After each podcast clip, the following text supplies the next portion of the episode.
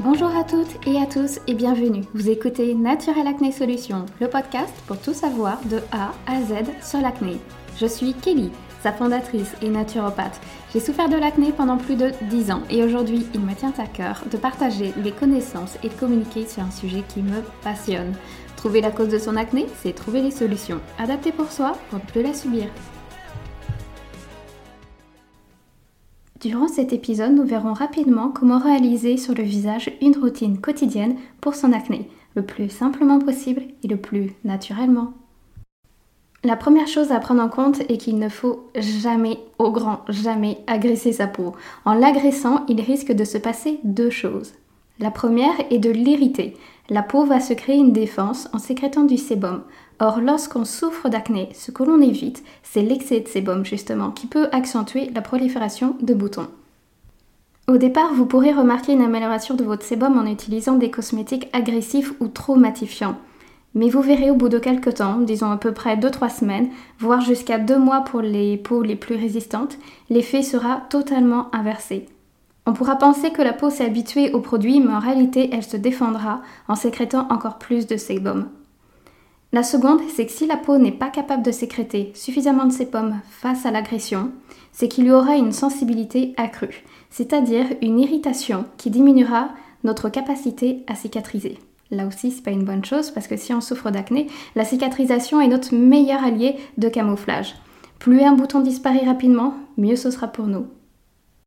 Donc la règle numéro 1, on n'agresse pas la peau. On en prend soin, on la chouchoute. On sait que les cosmétiques ne sont pas magiques pour faire disparaître nos boutons. En revanche, ce que nous appliquons peut aggraver la situation. La règle numéro 2, c'est de faire simple et le plus naturel possible sans perturbateurs endocriniens.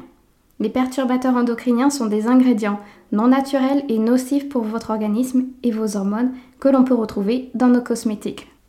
Maintenant, je vais passer aux différentes étapes que je pratique et que j'aurai tendance à conseiller. L'étape 1. Le soir, si maquillage, c'est-à-dire que le matin, on peut faire l'impasse à cette étape. Mais le soir, on se nettoie le visage avec un gel nettoyant ou un démaquillant classique ou une eau micellaire pour enlever les impuretés de la journée avec ou sans eau. Les cosmétiques et les marques étant en perpétuelle évolution, il sera difficile de vous en indiquer, parce que peut-être qu'une marque que je vais citer aujourd'hui ne sera peut-être plus disponible dans un an ou dans deux ans. Mais je vous invite à vérifier les ingrédients de vos cosmétiques avec des applications telles que Clean Beauty, et si vous n'êtes pas sûr de faire le bon choix, n'hésitez pas à demander conseil auprès d'un professionnel ayant des connaissances dans les cosmétiques naturels. Je dis bien dans les cosmétiques naturels, c'est-à-dire une personne capable de lire les ingrédients et repérer les ingrédients pouvant poser problème. Je vous invite également à aller sur mon compte Instagram Naturopath Kelly, auquel je partage quelques cosmétiques ayant une action sur l'acné. L'étape numéro 2. Cette étape peut être utilisée le soir après le maquillage ou c'est la première étape à commencer le matin. On utilise une eau thermale ou un hydrolat avec un coton. L'hydrolat est également appelé eau florale. L'étape numéro 2. Cette étape peut être utilisée le soir après le démaquillage ou bien ça peut être votre première étape à commencer le matin. Le soir, cela permettra de supprimer le calcaire que l'on retrouve dans l'eau de nettoyage et de retrouver une peau neutre avant de poser sa crème du soir. On va utiliser une eau thermale ou un hydrolat avec un coton. L'hydrolat est aussi appelé eau florale.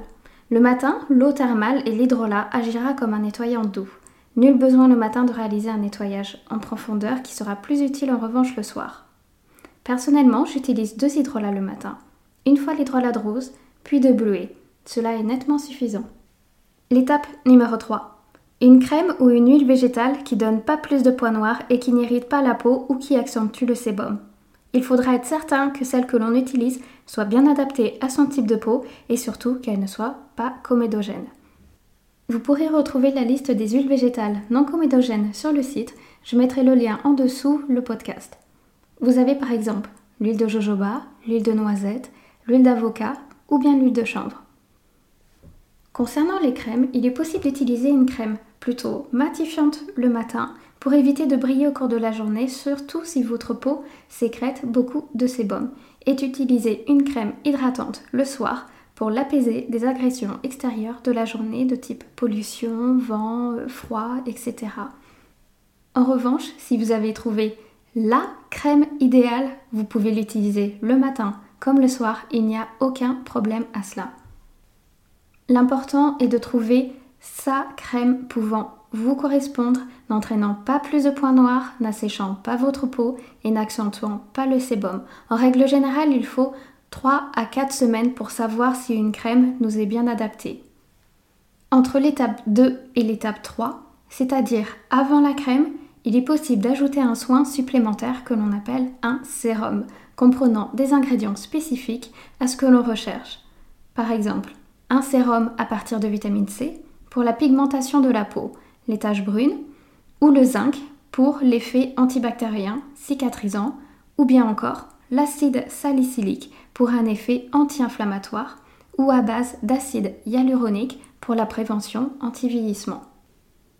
Tout cela et le choix va dépendre des besoins de votre peau. Si vous avez une peau mixte, une peau sèche, une peau sensible, une peau à tendance grasse. De même, je vous conseillerais de choisir toujours les cosmétiques simples et naturels, sans perturbateurs endocriniens.